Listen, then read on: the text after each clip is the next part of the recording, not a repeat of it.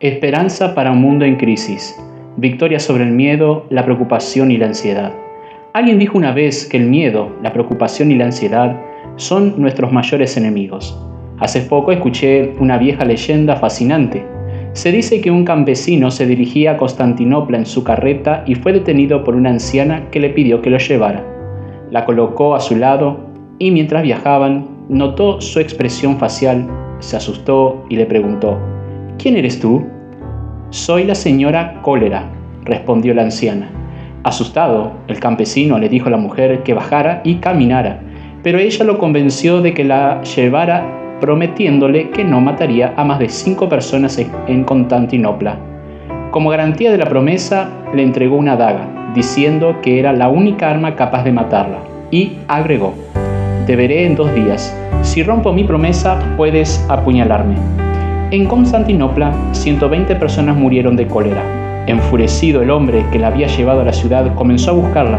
Cuando la encontró, levantó la carga que ella le había dado para matarla y gritó, Prometiste que no matarías a más de cinco personas, pero murieron 120.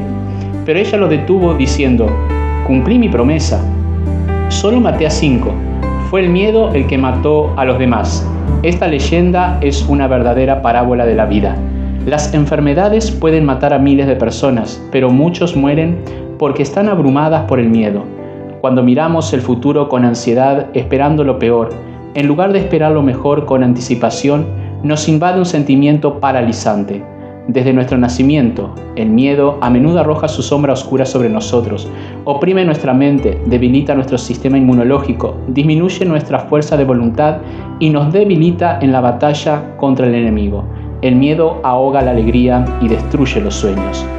Es una emoción estrechamente relacionada con la ansiedad y la preocupación. A menudo viene como resultado de una amenaza, situación o peligro aparentemente inevitable. De la COVID-19 aprendimos que, de repente, una pandemia puede infundir miedo en el corazón del mundo entero. La gente comenzó a temer que cada persona que conocía pudiera tener el coronavirus. Cualquier tos encendía las alarmas de los que estaban cerca. Estornudar hizo que el corazón se acelerara. Muchos se preguntaban todo el tiempo, ¿me habré contagiado del virus? ¿Qué pasa si estoy infectado? ¿Es mi sentencia de muerte? Padre Celestial, gracias porque en ti podemos encontrar segura esperanza y seguro refugio.